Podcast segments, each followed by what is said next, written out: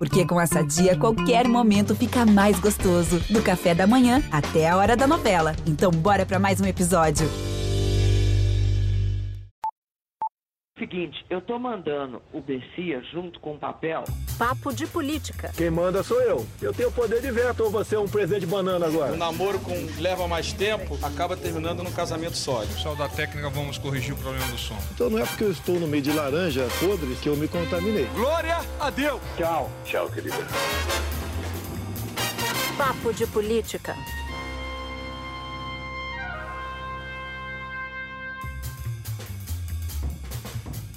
Feliz Ano Novo, Papo de Política, o primeiro de 2021 começa agora.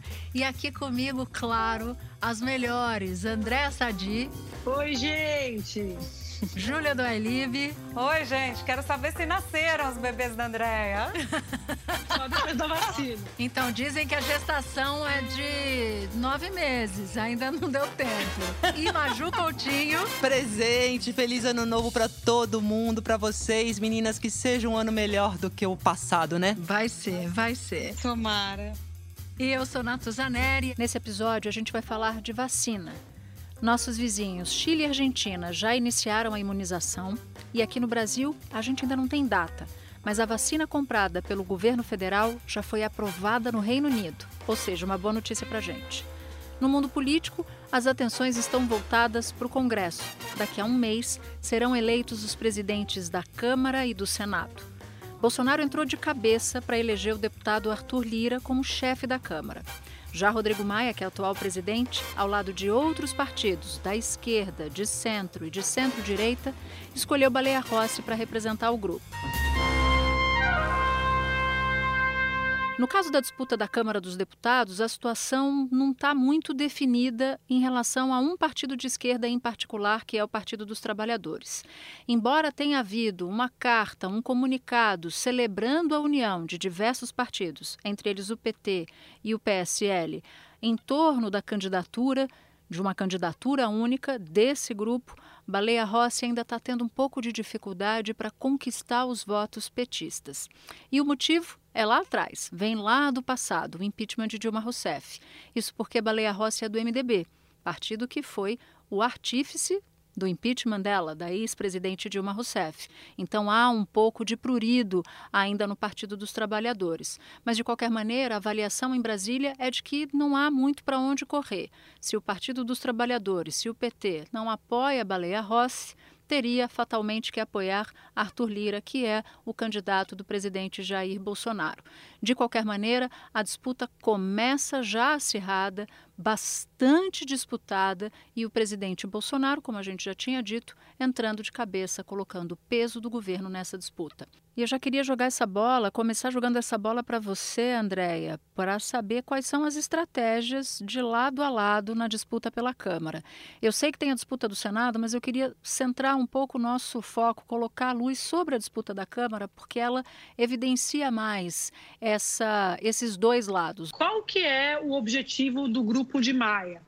Ficar colando essa, essa estratégia de que o Arthur Lira é um candidato que vai seguir as ordens do governo, que ele vai se portar como um líder do governo e o, o, a Câmara não pode ter um candidato, um presidente da casa tão ligado ao executivo. O Arthur Lira, ele se equilibra.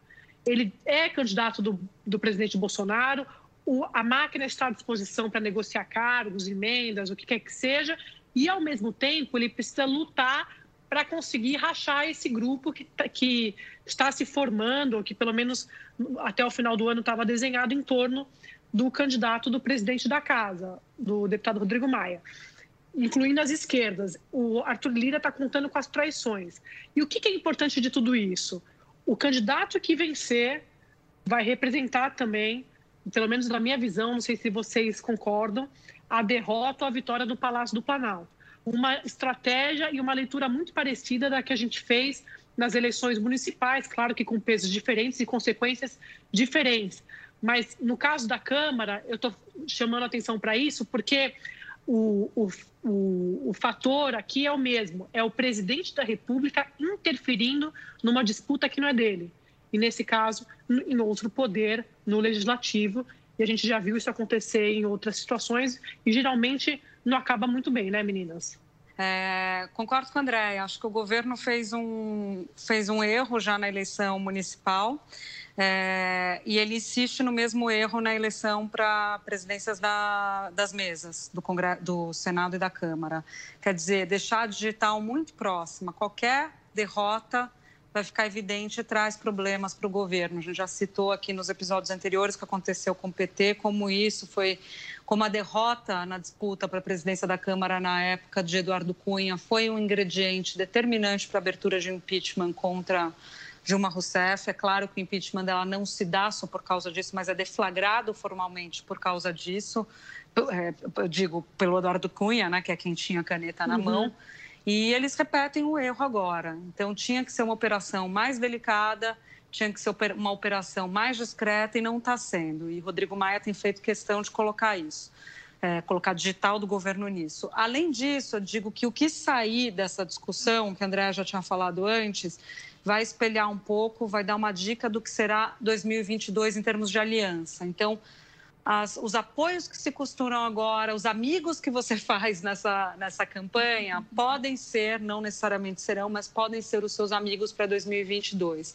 Então, na eleição de 2020, a gente viu um crescimento, uma, um esboço já dessa aliança DEM, PSDB e MDB. Ela tenta se reproduzir no grupo de Maia para eleição na Câmara e há é, o desejo de alguns, como Dória, que se reproduza para 2022. Então, também acho que tem esse componente que aponta para o futuro. Eu só queria alertar, Maju, que no bloco do Papo de Política não tem defecção, não tem disputa interna, aqui todo mundo vai junto, entendeu? Tem a ditaduza! A ditaduza! Ditaduza! Ditaduza! Ah, mas eu amo a tatus. que põe as regras da, da trilha, gente. Ô, gente, eu queria, eu queria análise de vocês sobre a presidência do Senado. MDB anunciou que vai ter candidato à presidência. No páreo estão Simone Tebet, que pode se tornar a primeira mulher a presidir o Senado, e também do MDB temos Eduardo Braga e Eduardo Gomes. E como é que fica, então, Natuza, Júlia e Sadi, a situação do Rodrigo Pacheco, que é o candidato que está sendo articulado, aliás, a candidatura que está sendo articulada pelo atual presidente, que é o Davi Alcolumbre. A Simone Tebet é sempre apontada como uma possível presidente do Senado, né? Na eleição passada chegou-se a falar do nome dela e tal, mas aí ela acabou compondo com o próprio Davi Alcolumbre e não foi. Acho que não está descartada a Simone Tebet, porque é do MDB e é o partido que está pleiteando indicar e ter o direito a, a indicar o, o, o, candidato à presidência do Senado, mas ela, por outro lado, também não é uma figura benquista pela política tradicional, né? Pela política que todo mundo conhece muito bem e que não é e que não é folclore. Mas, como disputa ninguém perde de véspera nem ganha de véspera, então ela, claro, está no jogo sim. O Democrata está tentando emplacar, emplacar, o Rodrigo Pacheco, depois de Davi Alcolumbre não ter sido autorizado a concorrer à reeleição, ele é do DEM. O DEM está apostando todas as fichas nisso. Mas Eduardo Braga, também do MDB de Simone Tebet, também quer ser, também quer, quer ser candidato. Eu acho que a Lima, Ju, é, pegando esse, essa carona na Tusa, o fator que vai que vai, vai pesar bastante é o candidato do Davi Alcolumbre. Porque como o Davi Alcolumbre ele tomou um baque com a decisão do Supremo de proibir a reeleição, ele, é, o baque dele foi muito maior do que do, do que do Rodrigo Maia, porque a reeleição dele na política estava mais garantida do que a de Maia, estava mais acertada, arrumada. E esses votos que estavam prometidos, ou pelo menos a, é, na expectativa de darem para o Alcolumbre, eles não têm, não, não prevêem uma transferência imediata para um candidato do Davi, mas isso pode ser negociado. Então, o Davi Alcolumbre, ele quer fazer o seu sucessor como forma, como demonstração de força, porque ele era um, um senador do baixo clero, foi uma, um golpe de sorte. Claro que não é, ele tem todos os méritos, né? Sorte de estar trabalhando e articular e conseguir levar a candidatura dele até o final e se, e se eleger derrotando um dos caciques mais antigos experientes do Senado, que foi o senador Renan Calheiros, do MDB.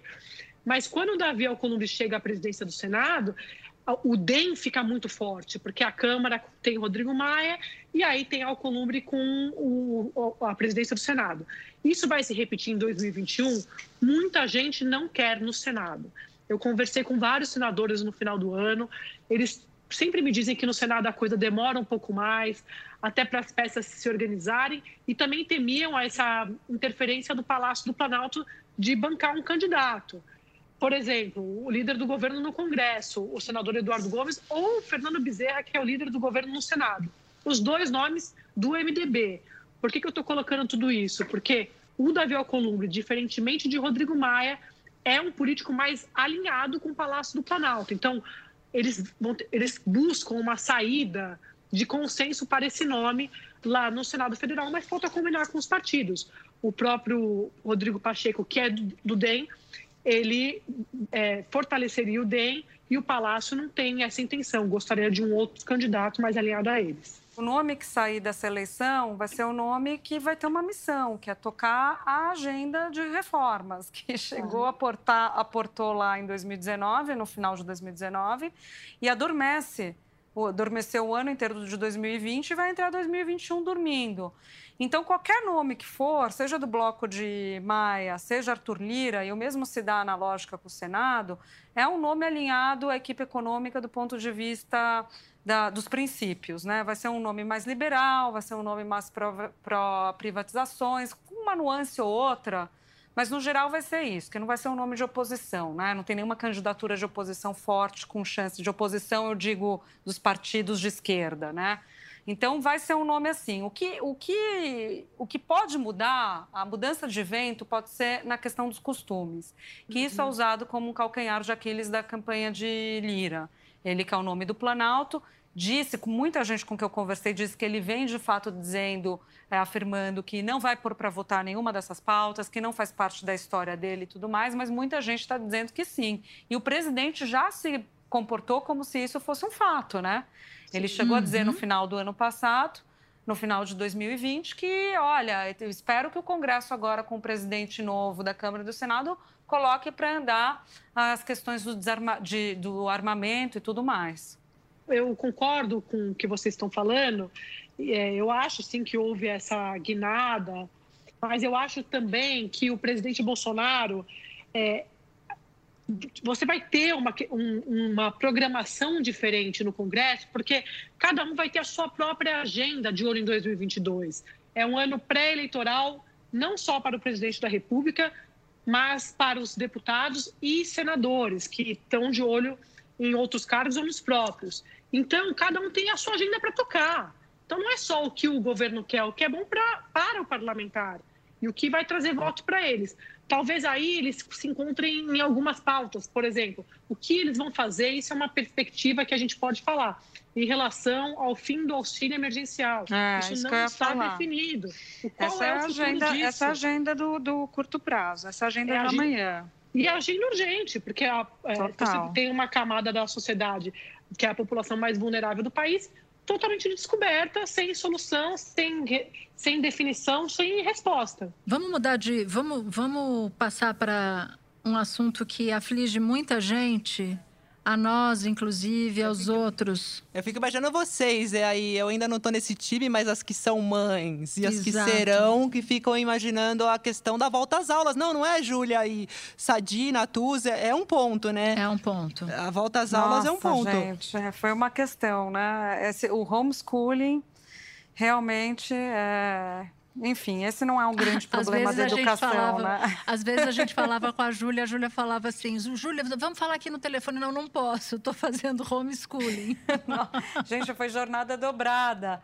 Mas assim, eu estou fazendo essa ponderação, as crianças faziam aqui de casa a aula. Essa não é questão do Brasil, né? A questão do Brasil é as crianças é. que não tinham acesso à é. internet, que ficaram sem a é merenda escolar, que ficaram em ambientes em que você não conseguia ter o distanciamento social, muitas vezes ambientes violentos, como a escola era um respiro né, disso, além da questão pedagógica. É, eu até conversei com a Priscila Cruz, que é da organização lá Todos pela Educação, e ela diz, destaca justamente isso, Júlia, que quem vai pagar pelo resto da vida a escolha atual desse abre tudo e não abre escola são justamente essas crianças pobres, negras, da zona rural. Ela até destaca que aquele artigo 277 da Constituição, né, que é, prega a prioridade absoluta para a infância, isso está sendo negligenciado aqui. E tem um ponto importante, não é só pedagógico. As crianças, a maior parte das crianças do Brasil vão para a escola para se alimentar. É isso. Elas não têm comida em casa. Então, a escola é a perspectiva do ensino, mas é a é perspectiva do alimento também, né? E imagina se o auxílio não foi estendido. Como é que fica essa perspectiva, né? Não, é questão pedagógica, psicológica, é, fisiológica. Junta... E a questão da mulher também, né? Porque você do sobrecarrega a mulher em casa, chefe de família, que é, precisou dar conta durante a pandemia com as suas questões né, familiares, com as questões do trabalho acho que é, é, um combo né, de problemas. Agora, eu só queria fazer uma ponderação, assim, que durante o ano de 2020, diante daquela incerteza e daquele quadro, algumas vezes eu defendi que as aulas tinham que ter sido suspensas. E muita gente defendeu, e não foi um absurdo. Inclusive, as entidades da educação, em alguns momentos, não sabia, a gente não sabia o que estava acontecendo, né? O que a gente tinha era que era uma doença altamente transmissível, que as crianças ficavam assintomáticas. O inquérito sorológico da cidade de São Paulo mostrava que um quarto das crianças viviam com pessoas do grupo de risco e que se achava que a escola era um ambiente de alta contaminação. Então, assim, a, a, a ciência foi avançando, os diagnósticos foram mudando, mas teve um momento que a gente não sabia o que era aquilo. Então, para todo mundo, a saída foi deixa as crianças em casa até a gente entender o que, que é isso, uhum, né? Exatamente. E aí não tem como a gente não falar de vacina, né, gente? Acho que é o, o último momento do nosso papo, primeiro papo de 2021, é saber o que vai acontecer, quantas pessoas vão ser vacinadas, qual vai ser o grau de, de imunização que nós teremos nos primeiros três meses do ano. Tudo ainda muito nebuloso, a gente tem muito mais pergunta do que resposta. Eu, particularmente, fico numa insegurança enorme, porque a ansiedade vai ser muito alta no primeiro semestre, mas é possível que leve muito tempo até que a gente consiga ter níveis decentes de imunização aqui. E, e por trás da questão da vacinação, também é uma disputa política, apontando para 2021 com vias de 2022, é, sobre o, o, o que vai acontecer com o cenário João Dória e o que vai acontecer com a disputa dele com o presidente Bolsonaro, né? Eu acho que isso também vai ser uma, uma discussão que a gente vai observar esse ano. A gente fechou o ano de 2020 com, com, umas, com atrasados né, na questão da uhum. vacinação. O mundo já estava vacinando e a gente sem nada. A nossa última perspectiva foi meados de fevereiro. Então, a gente ingressa em 2021 com a possibilidade de serem vacinados é, no primeiro semestre as pessoas do grupo de risco. Mais ou menos 50 milhões de pessoas acham que vão vacinar é, juntando os grupos prioritários e os grupos de risco, e grande parte da população ainda, a maior parte da população, sem perspectiva. A última, é, é, o último horizonte que o Ministério da Saúde deu foram 16 meses para vacinar o Brasil todo. E entramos atrasado por quê? Porque o Brasil é, não se planejou, não fez uma compra antecipada. Todos os países entraram com vários fornecedores comprando vacinas de diferentes fornecedores para ter as vacinas estocadas. A gente virou 2020 para 2021 com um, pouco, um pouquinho de vacina que o governo de São Paulo comprou da Coronavac. Foi isso que aconteceu, não teve planejamento. E, e se a gente for pensar no tamanho da questão, né? Mesmo que a gente tivesse vacina, a gente não tinha seringa, não teve um planejamento para compra de seringa. Então, é, são questões absurdas, né?